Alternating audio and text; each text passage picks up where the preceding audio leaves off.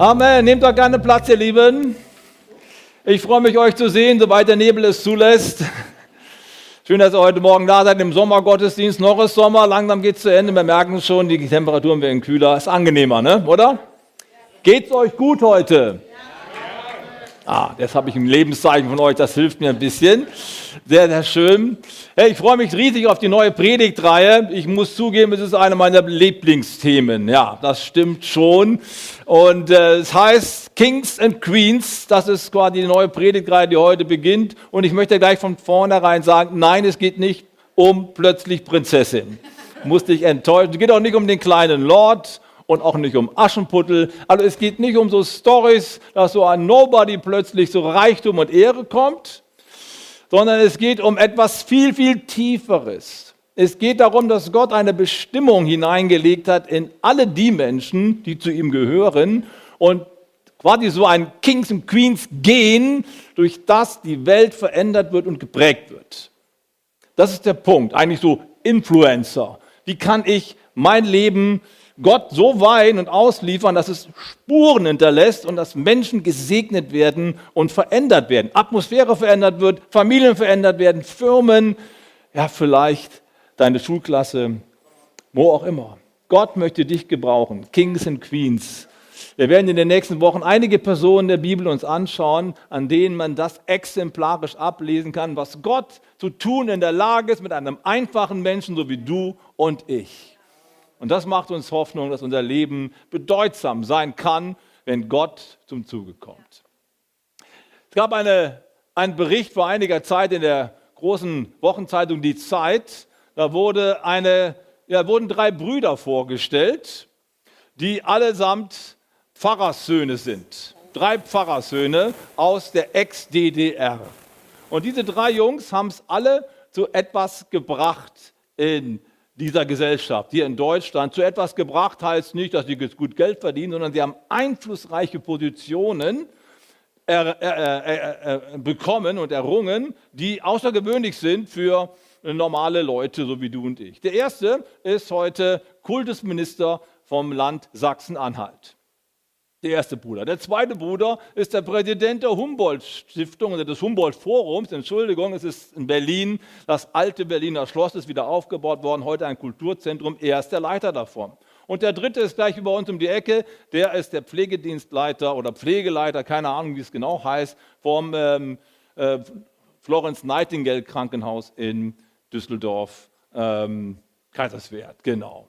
Also alles sehr, sehr einflussreiche Positionen und man hat sie dann später gefragt, was denn eigentlich der Grund ist, warum die so weit gebracht haben. Aber vor, vorab noch eine kleine Zahl. Ich habe gesagt, die kommen aus der DDR oder aus der Ex-DDR. Wenn man in die DAX-Listen reinschaut, DAX ist jetzt nicht der DAX, der im Wald rumkrabbelt, sondern ich meine die aktiennotierten Unternehmen von den DAX-Vorständen, von 200, etwa 200 DAX-Vorständen sind nur 2 Prozent aus der Ex-DDR. Das ist doch erstaunlich, oder? vom Bevölkerungsanteil ist es ja viel, viel mehr. Sind es 20 oder 25 Prozent der Bevölkerung kommen aus der Ex-DDR, also heute die neuen Bundesländer. Aber nur 2 Prozent haben es geschafft in die absoluten Top-Etagen. Wir sprechen immer nur über die Frauen, die da nicht unterkommen. Die werden durch die Quote schon reingehiebt. Aber was ist eigentlich mit den Ostdeutschen? An die denkt dann keiner. Äh, und tatsächlich nur 2 Prozent haben es geschafft. Und das war das Thema dieser Zeitreportage wie kann es sein, dass drei Brüder, alle aus der gleichen Familie, alle drei so weit hochgekommen sind? Und dann wurden sie gefragt, was ist, was ist denn los mit euch? Und dann haben die Folgendes gesagt. Unsere Mutter hat uns ein paar Werte bei der Erziehung mitgegeben. Das erste war Gottvertrauen. Und das zweite war Selbstvertrauen. Und dann hat sie uns einen Wert mitgegeben, der ganz tief in uns drin sitzt. So, ein, so eine Art Genetik, so eine Art Kings- und Queens-Genetik, könnte man vielleicht sagen. Sie hat uns beigebracht, übernimm Verantwortung. Ne, pack an, wenn du irgendetwas siehst, wo du was gestalten kannst, du bist der Erste. Sei dabei. Und wenn wir mal so ein bisschen in uns reinhören, haben wir wahrscheinlich alle so ein paar Fußspuren, so ein paar DNA-Spuren unserer Eltern in uns drin, oder? Bestimmt. Ob es gerade so eine gute DNA ist, weiß ich nicht. Ja? Ich habe eine DNA, wenn jetzt meine Mutter in der ersten Reihe sitzen würde, würde ich wahrscheinlich kribbelig werden. Und heutzutage läuft man ja auch als Mann mit Hemd aus der Hose rum, ne? so schlappig. Das war früher nicht so. Ja? Und ich kann mich noch gut daran erinnern, eine der wichtigsten und dringendsten Ermahnungen meiner Mutter war, Bernhard, steck das Hemd in die Hose. Und äh, manchmal erwische ich mich dabei, dass ich irgendwie, als wenn meine Mutter ruft. Kennst du das auch? Ja, kennst du auch, ne? Und das ist auch so eine DNA, die ganz tief in uns drinsteckt. Und die Frage ist, was für eine DNA wurde dir vermittelt?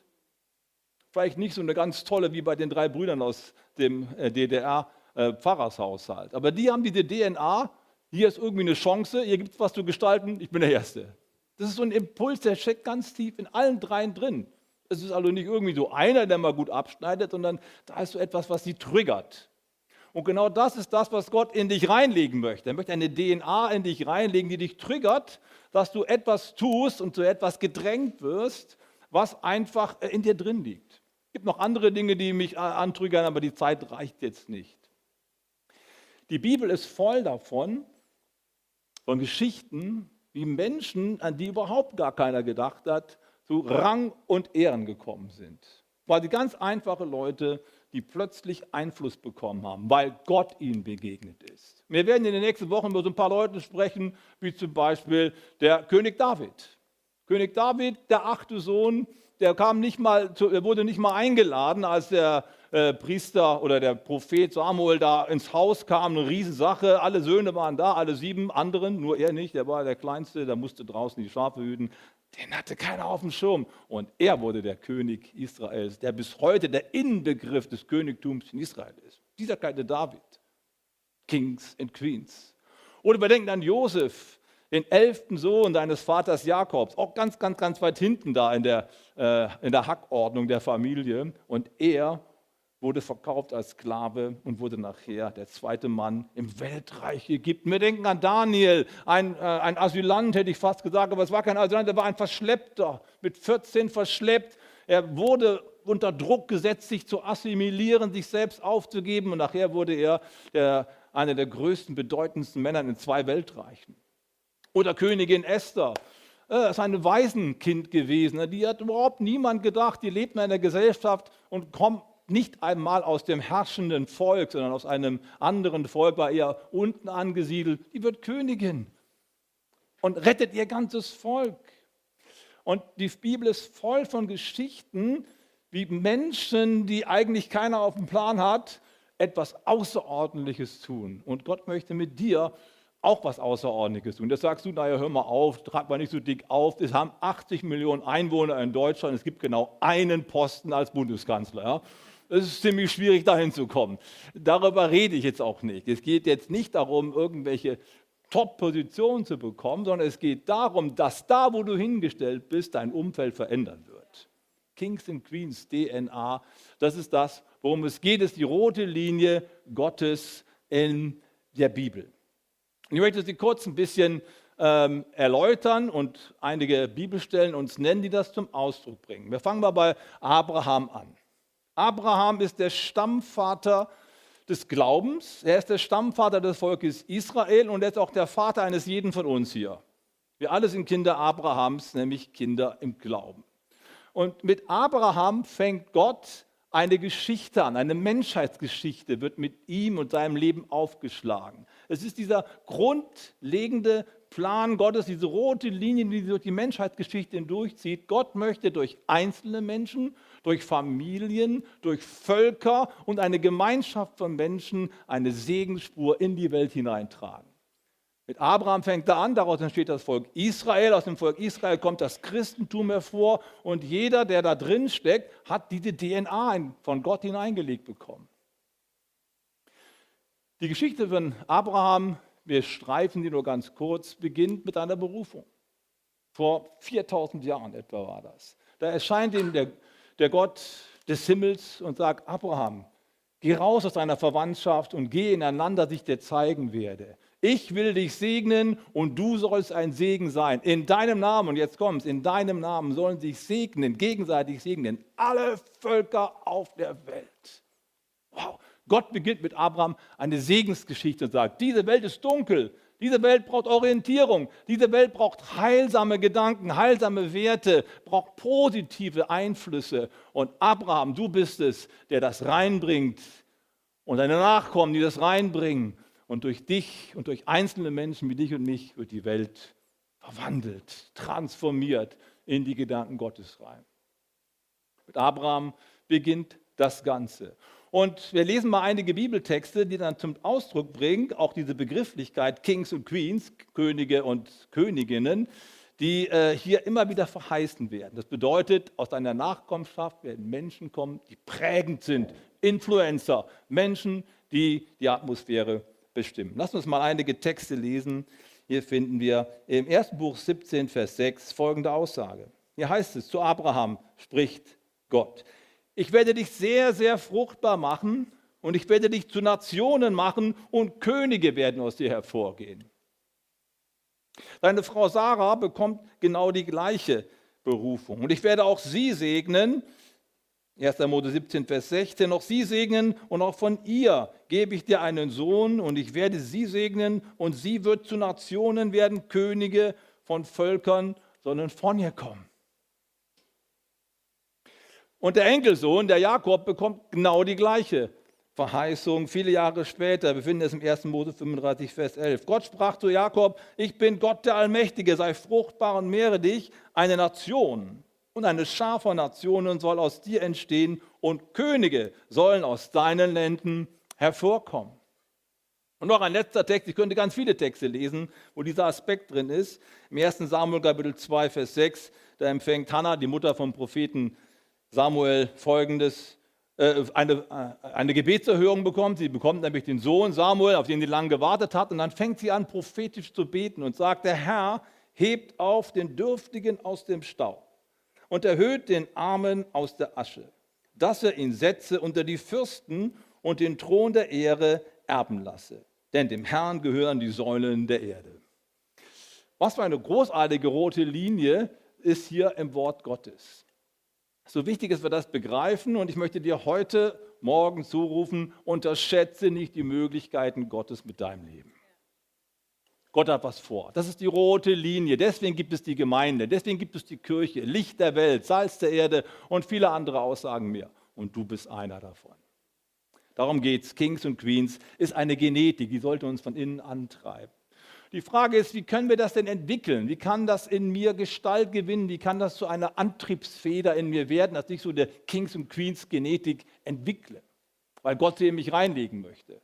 Also von daher entwickle ich sie nicht, sondern ich setze sie frei. Weil ich sie nicht selbst mache, sondern es ist schon das, was Gott in mich reingelegt hat. Es muss nur freigeschaufelt werden. Ich möchte vier Gedanken mit auf den Weg geben, die helfen, um diese Genetik Gottes in dir zum Klingen zu bringen. Bist du bereit?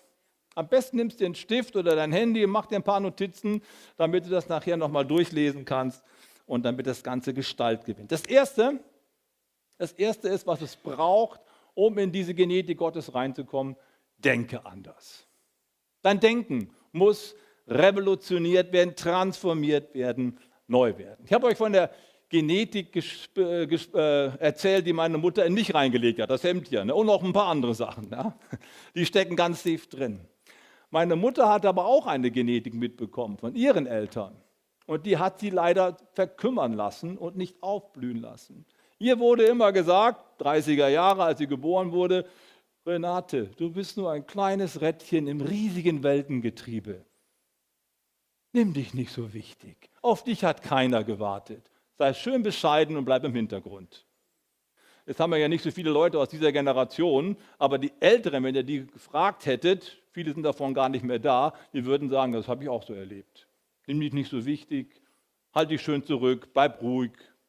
Aber das ist genau umgekehrt. Jeder sagt zu dir, Toni, auf dich hat die Welt gewartet. Come on, ey, du bist eine Tochter Gottes. Die Hoffnung Gottes ist in dir und das stimmt auch alles.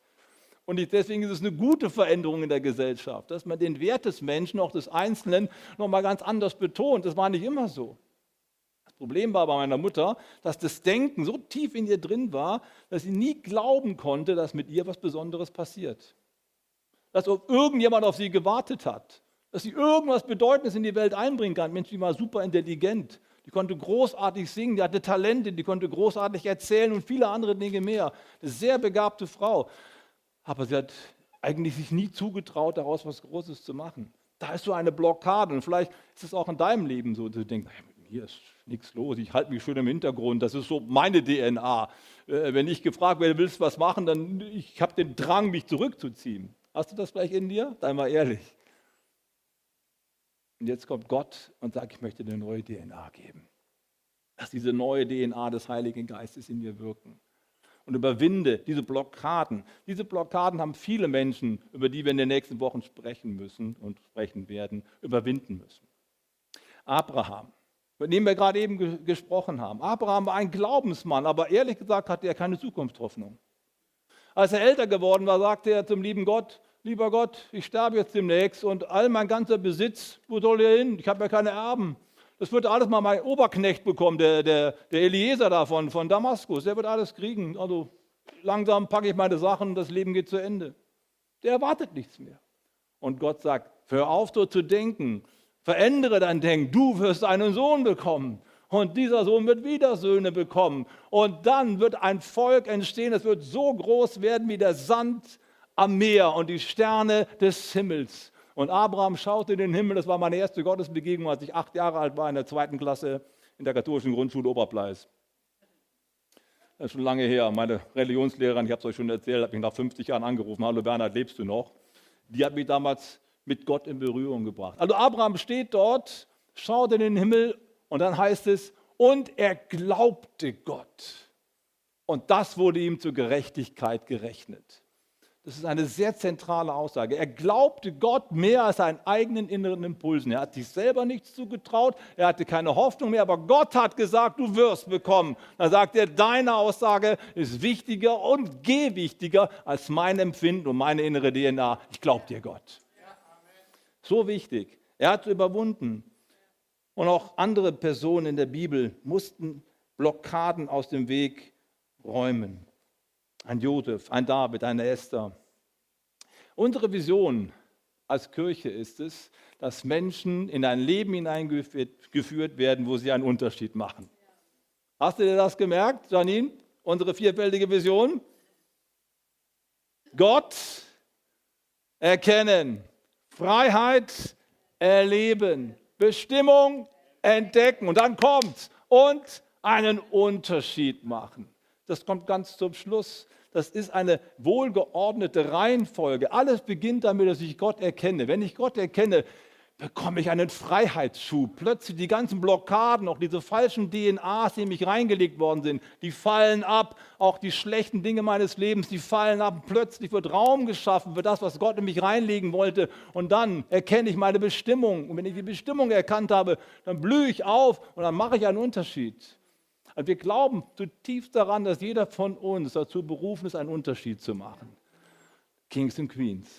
Es fängt mit dem Denken an. Die Grenzen deines Denkens sind die Grenzen deiner Welt. Ich sage es nochmal, es ist so wichtig. Die Grenzen deines Denkens sind die Grenzen deiner Welt. Unterschätze nicht die Möglichkeiten Gottes mit deinem Leben. So wichtig als ich aus Bayreuth weggegangen bin vor ein paar Jahren, da hat mir die Gemeinde so einen großen Stift geschenkt. Leider habe ich ihn zu Hause liegen lassen. Einen ganz großen, fetten Bleistift. Ein Riesending liegt bei mir auf meinem Schreibtisch. Da steht drauf, Think Big. Und das versuche ich. Ja, da versuche ich mich drin zu trainieren. Denke anders. Ja, deine Gedanken sind der Schlüssel für die Zukunft. Trau dir das zu, was Gott dir zutraut. Das ist eigentlich alles, worum es geht in der Kirche. Uns selber so zu sehen, wie Gott uns sieht. Das ist das, worum es in der Kirche geht, uns selber so zu sehen, wie Gott uns sieht. Und das ist Heilung für Geist, Seele und Leib. Verändere also dein Denken. Der erste Punkt. Das zweite, denke anders. Das erste. Zweitens, lebe anders. Lebe anders heißt es noch nicht, handle anders, da komme ich noch drauf. Lebe anders bedeutet, fokussiert zu leben, auf das Eigentliche mich zu konzentrieren und den Mut zu haben, Nein zu sagen zu Dingen, die nicht zu meiner Bestimmung dazugehören, damit ich mich auf das konzentrieren kann, was Gott von mir möchte.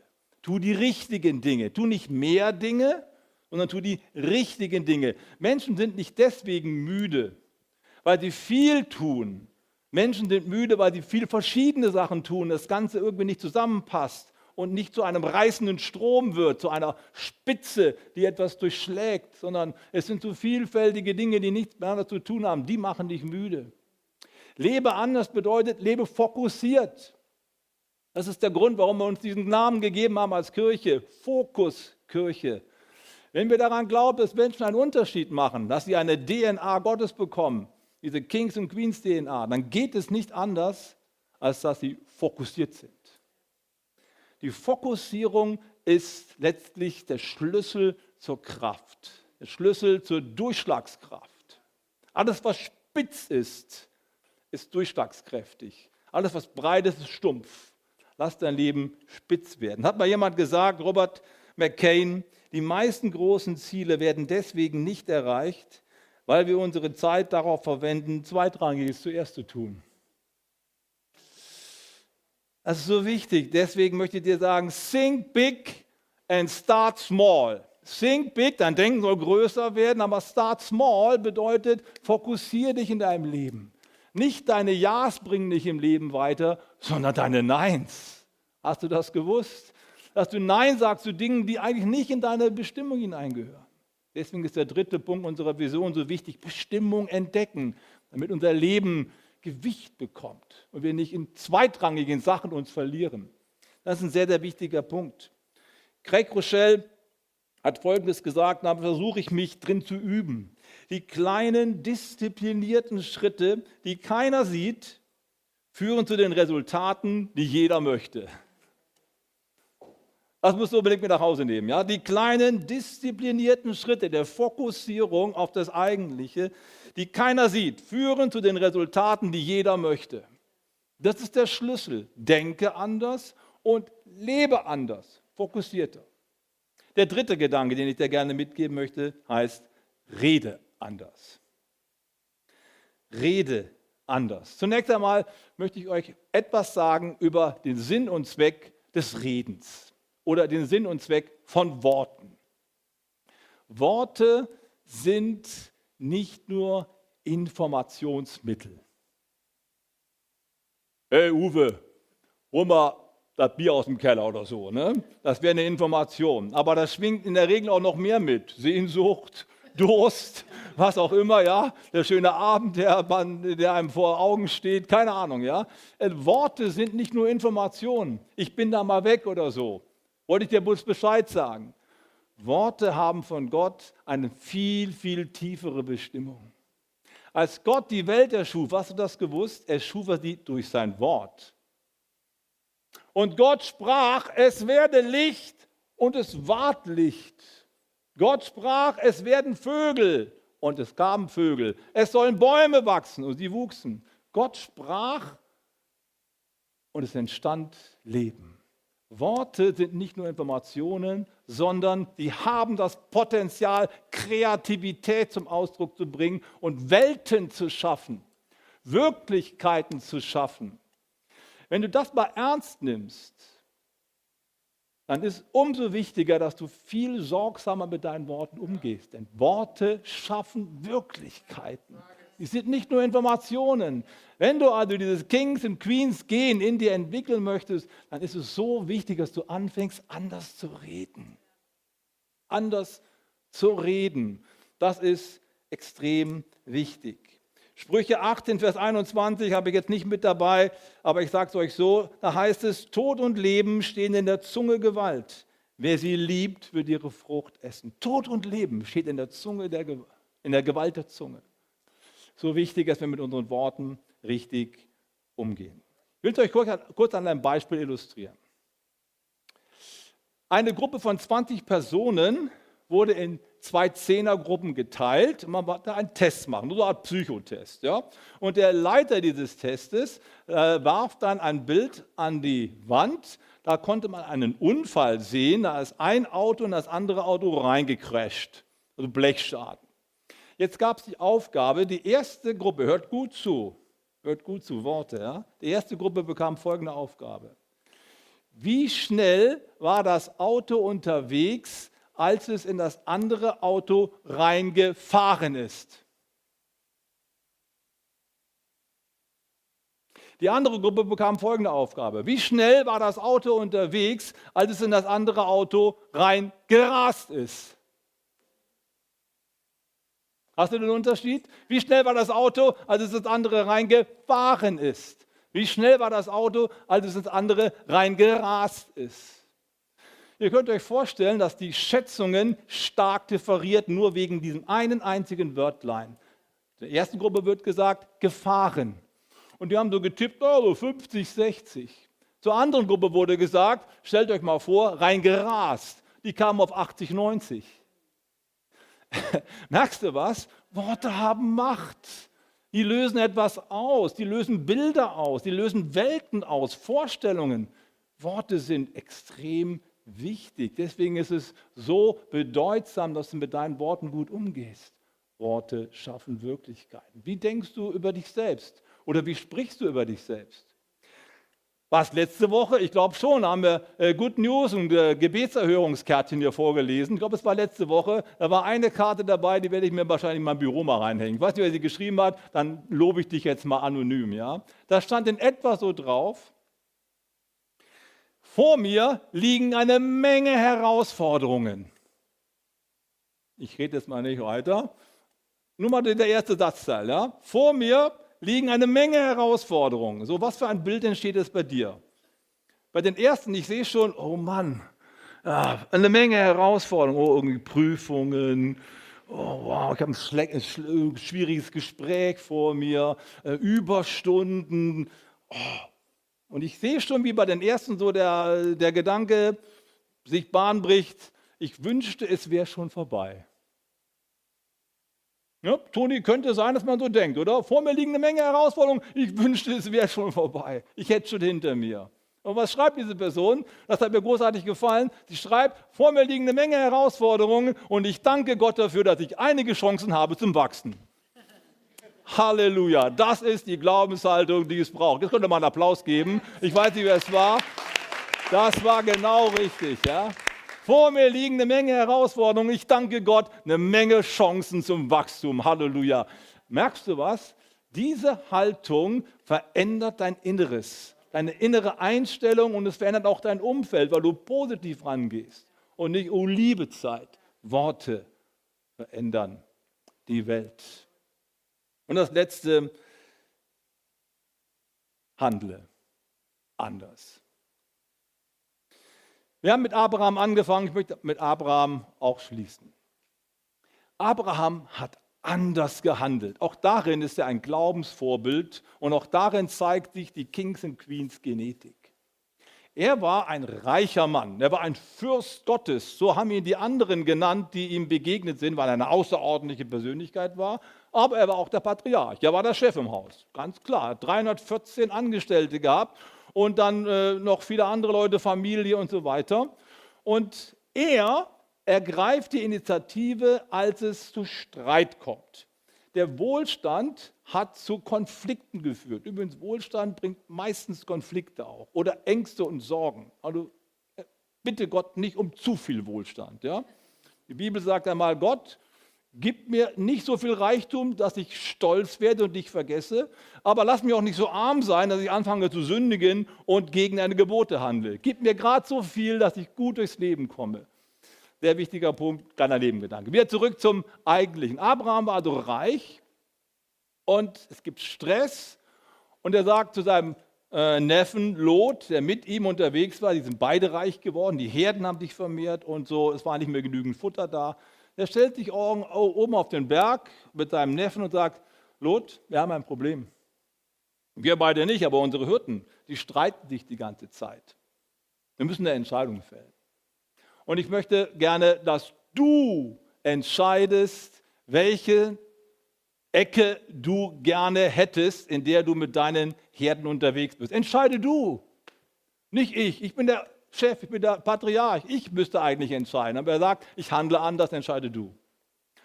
Und dann guckt der Lot, ihr kennt die Geschichte vielleicht als Bibelleser, er schaut und guckt runter ins Tal, wow, voll saftige Weiden. Das ist richtig gut sein, ein toller Fluss, der da durchfließt. Zwei tolle Städte gibt es. Das waren leider Sodom und Gomorra, aber das hat er nicht gewusst oder nicht richtig überlegt. Jedenfalls, er sagt, das mache ich. lockeres Leben, Reichtum, nicht mehr hoch und runter, ich mach's.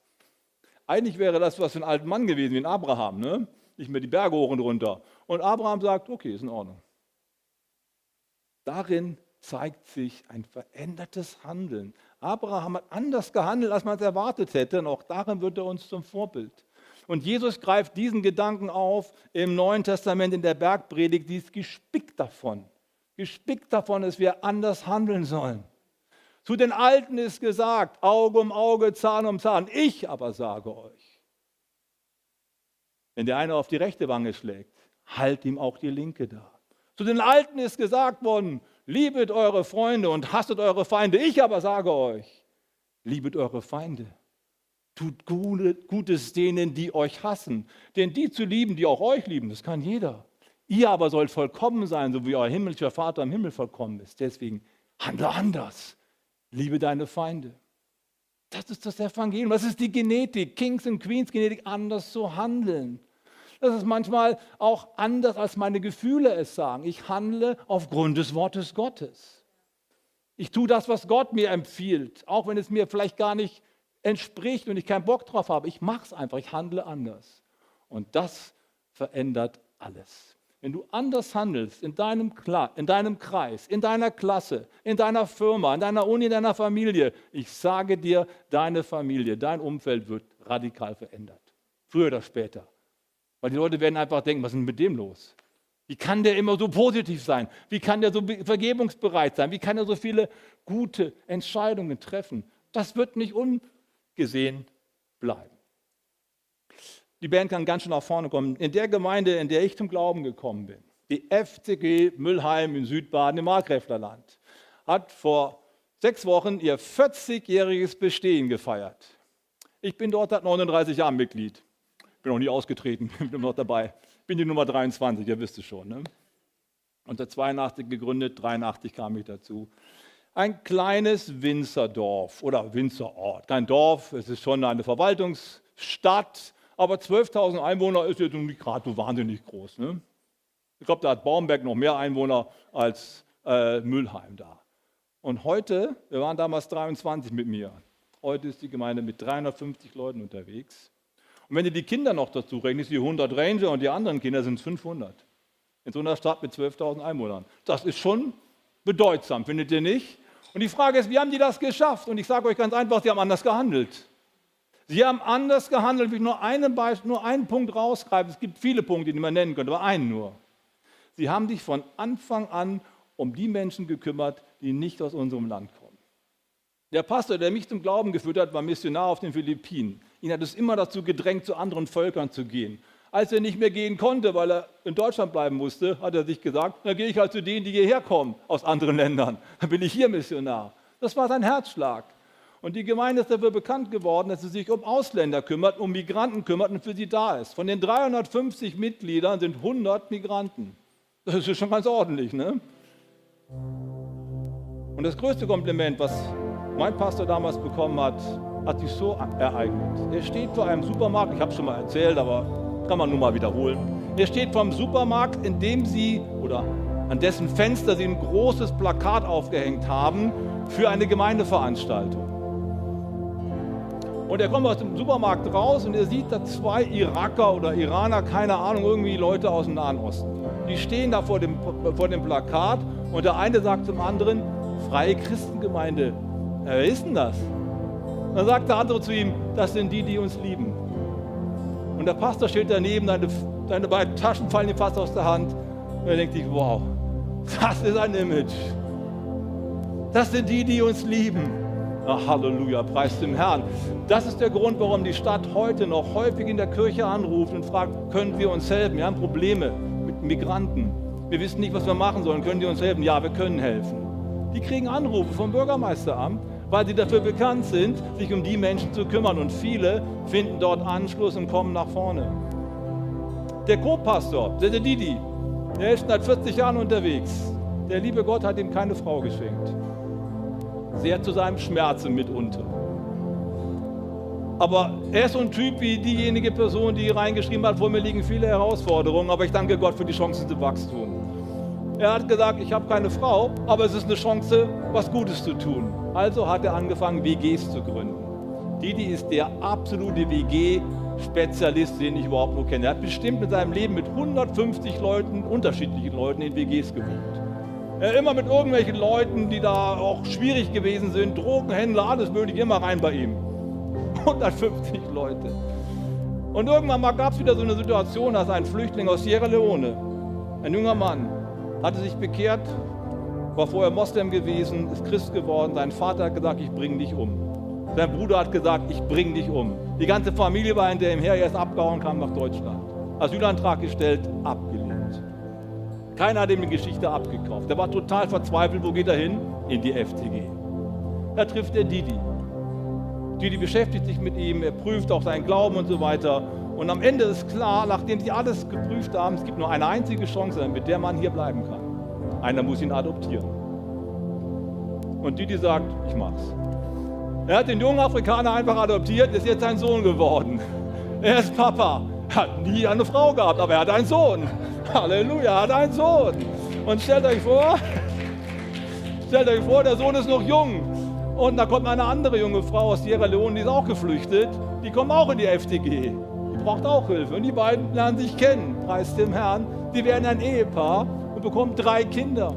Jetzt hat also mein lieber Freund Didi einen Sohn, eine Schwiegertochter und drei wunderbare Enkel. Obwohl er nie eine Frau hatte. Der hat Familie. Und wenn wir zu ihm kommen, wir waren jetzt gerade bei ihm, dann kommen die Enkel und die sind begeistert von Opa Didi. Ja, die schmeißen sich auf seinen Schoß drauf und die knutschen ihn ab. Meine Schwiegertochter ist da. Und ich denke mir, wow Gott, bist du gut. Ja. Es zahlt sich aus, anders zu handeln. Ja, das ist Kings und Queens. Und du kannst das auch. Du musst jetzt nicht gerade jemanden adoptieren, aber es gibt andere Möglichkeiten. Ich möchte dich einladen, dich auf die Berufung Gottes einzulassen, Kings und Queens Genetik in dich aufzunehmen und durch dich sollen Gottes gute Gedanken in die Welt getragen werden, in der du lebst. Ich möchte dich einladen, jetzt mit mir aufzustehen. Wir wollen gemeinsam beten. Wir starten jetzt nochmal mit einem Lied in den Lobpreis rein und dann möchte ich dich bitten, diese Gedanken nochmal zu ordnen für dich. Ich komme nochmal nach vorne, ich werde einen Aufruf machen. Und wenn du heute sagst, ich möchte in diese Segensspur Gottes reinkommen, dann kannst du Gott gleich ein Zeichen geben. Aber jetzt starten wir erstmal in Anbetung rein und ordnen die Gedanken in Jesu Namen. Amen.